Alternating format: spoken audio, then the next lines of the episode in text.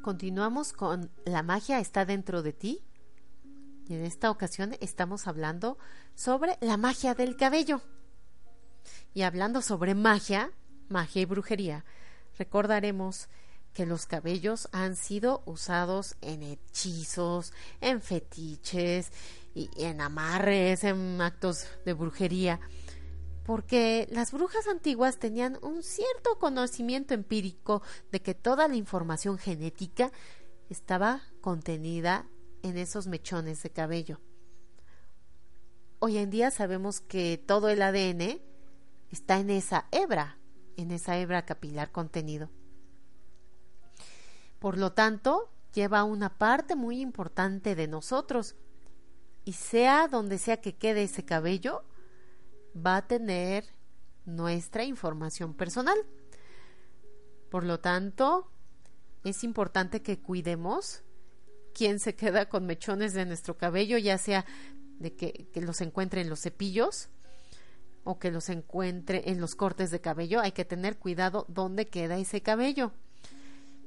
Muchos grandes brujos y brujas cortan ellos mismos sus cabellos en ciertas épocas del año o en ciertas fases lunares y esconden el cabello ya sea en los, en los resquicios de las paredes o bien entierran ese cabello para regresárselo a la madre tierra y que ahí se transformen, pero debe ser a cierta profundidad.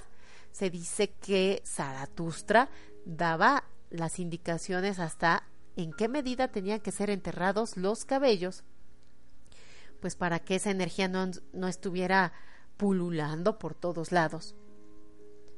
También se dice que es, es importante enterrar los cabellos porque si alguna ave toma cabellos humanos para llevársela y hacer su nido, pues el dueño de ese cabello va a tener constantes dolores de cabeza.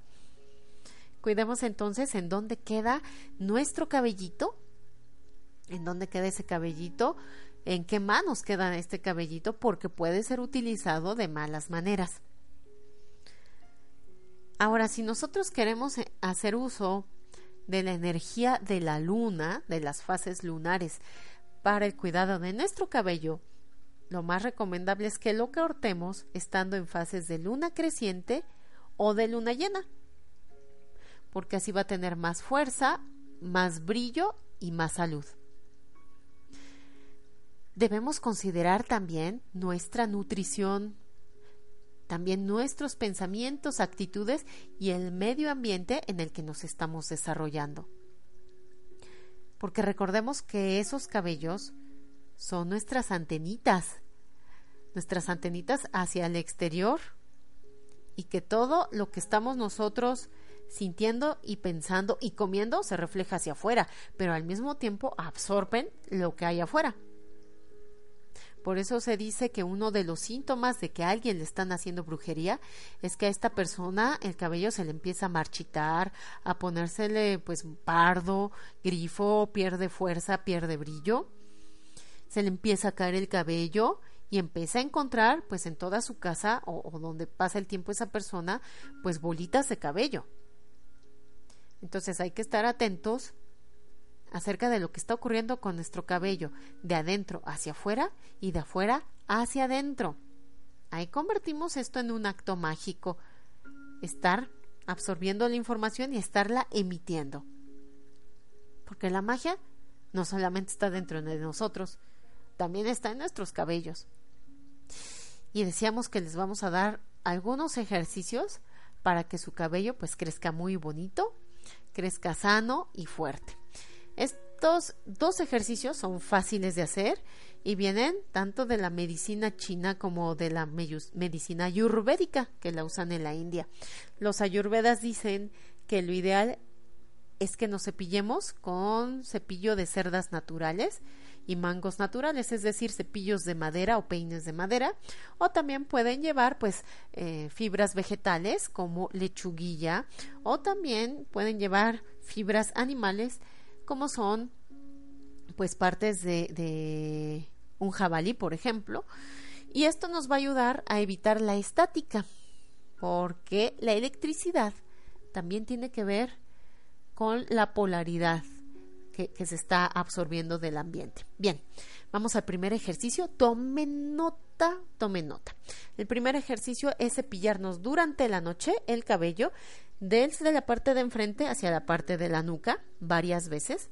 Después agachar nuestra cabeza hacia el frente y cepillarlo de la nuca hacia la frente, es decir, en sentido contrario.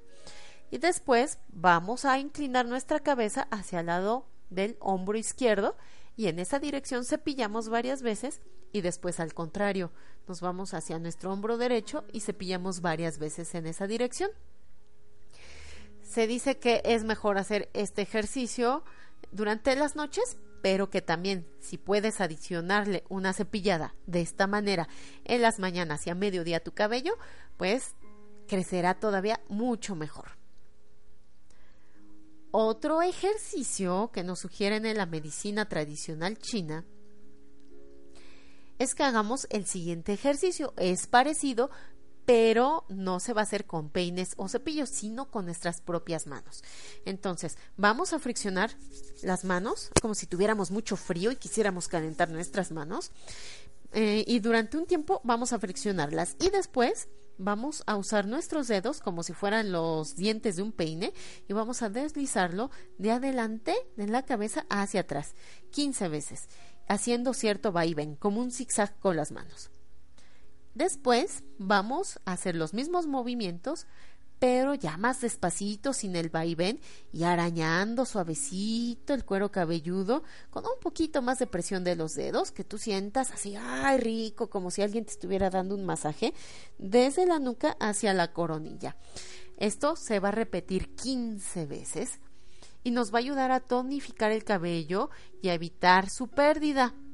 Además, hacer estos ah, pequeños arañazos en el cuero cabelludo, es decir, pasar la uña suavecito por ahí, nos va a ayudar a fortalecer las raíces del cabello. Este masaje produce que la energía fluya hacia la vesícula biliar y la vejiga. Incluso nos va a ayudar a vigorizar al cerebro. También nos ayuda mucho en los viajes largos o cuando tenemos mucho estrés en la oficina o en la casa porque nos ayuda a quitar la fatiga. Y también nos ayuda a que crezca el pelo rápidamente. Si quieres que te crezca más rápido, haz este masaje que comenté con la cabeza hacia abajo. Igual, desde la coronilla hasta la, hasta la nuca y después al revés, pero siempre con la cabeza hacia abajo. Aparte que vas a sentir delicioso ese masajito que te vas a dar, ese apapacho a ti mismo, pues el cabello se te va a fortalecer. Porque finalmente es una parte de nosotros. Y estarás de acuerdo en que a veces no le damos mantenimiento o que le damos muchas agresiones. Por ejemplo, lo planchamos diario, le ponemos secadora todos los días o, rizos eléctricos diario, lo sometemos a infinidad de tintes, a cortes muy continuos y todo eso son agresiones a nuestro cabello, que como ya dijimos en el, en el bloque pasado, pues tiene que ver con nuestra propia energía vital, con nuestra energía kundalini, según los yogis. Cuidemos ese cabellito. Y algún día, si la vida nos permite estar más años por aquí presentes, algún día nuestros cabellos se van a volver blancos. Y esos cabellos blancos nos hablan de estar en paz con la vida, de tener sabiduría con la vida. Hay que respetar a las personas de cabello blanco. Hay que respetar a los ancianos o a quienes no siendo ancianos ya tienen el cabello largo porque eso nos habla de cierta trayectoria en su existir.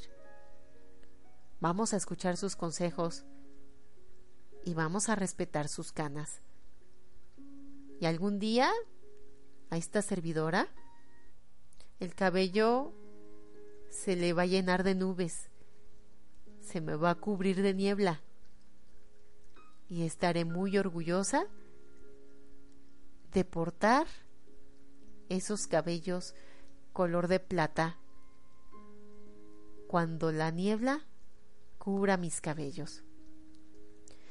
Una abuela chinanteca de las montañas de Veracruz me habló una vez sobre las canas de su cabello, refiriéndose a ella misma como la niebla del tiempo. Ella decía que era incapaz de comprender por qué las mujeres modernas, jóvenes y maduras, hacían todo lo posible para cubrir la niebla en su cabeza.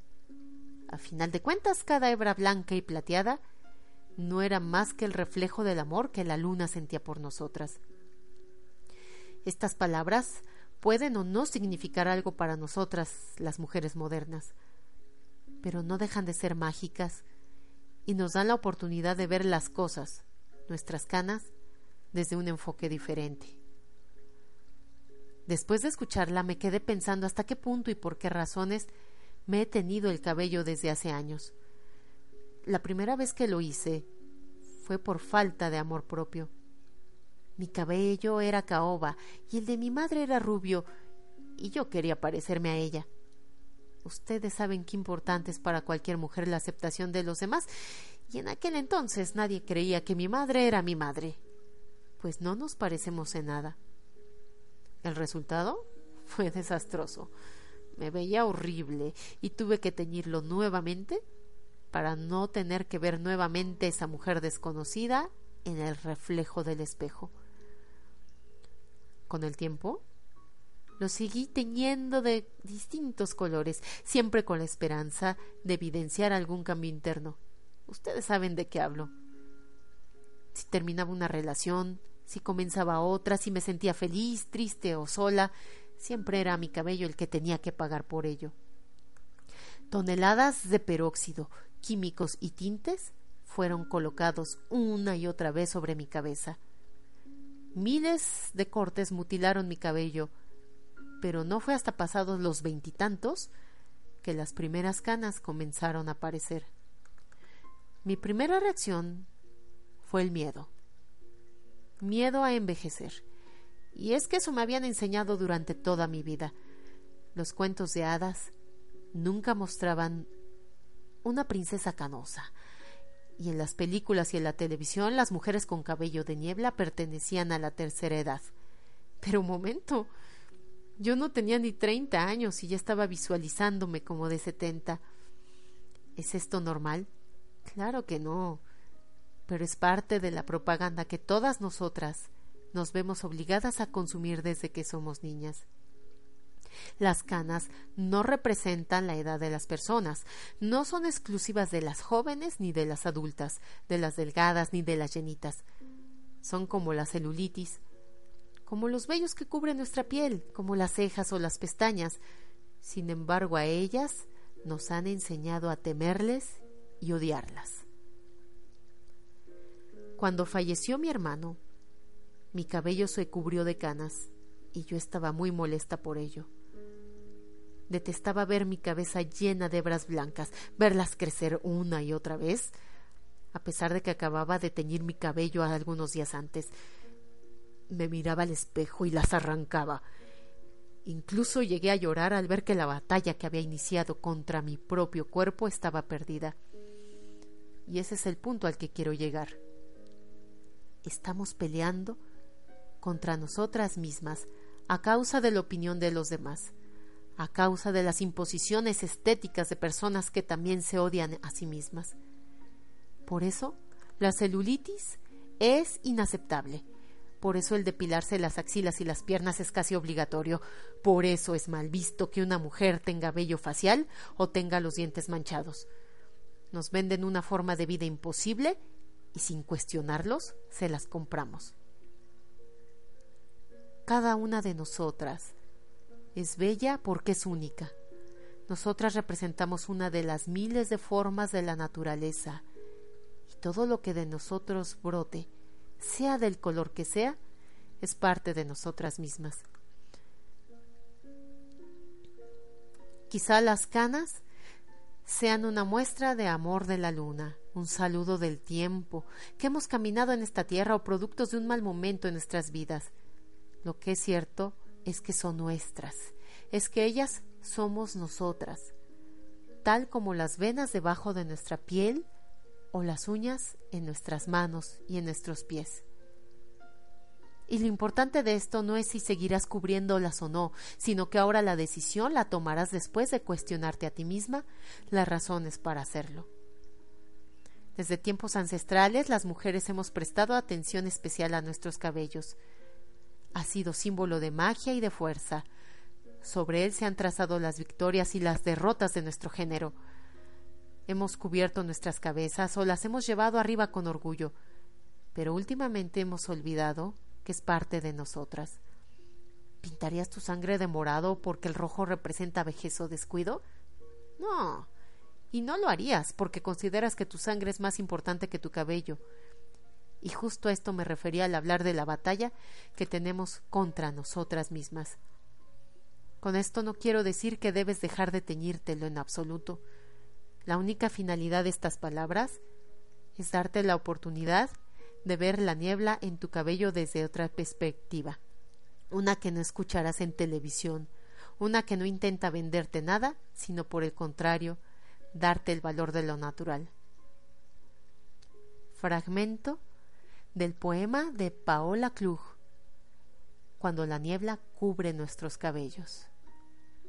Disfruta de tu vida, disfruta de tu magia personal y disfruta de tus cabellos. Soy Alda. Y recuerda que la magia está en tu cabello y la magia está dentro de ti. Hasta pronto.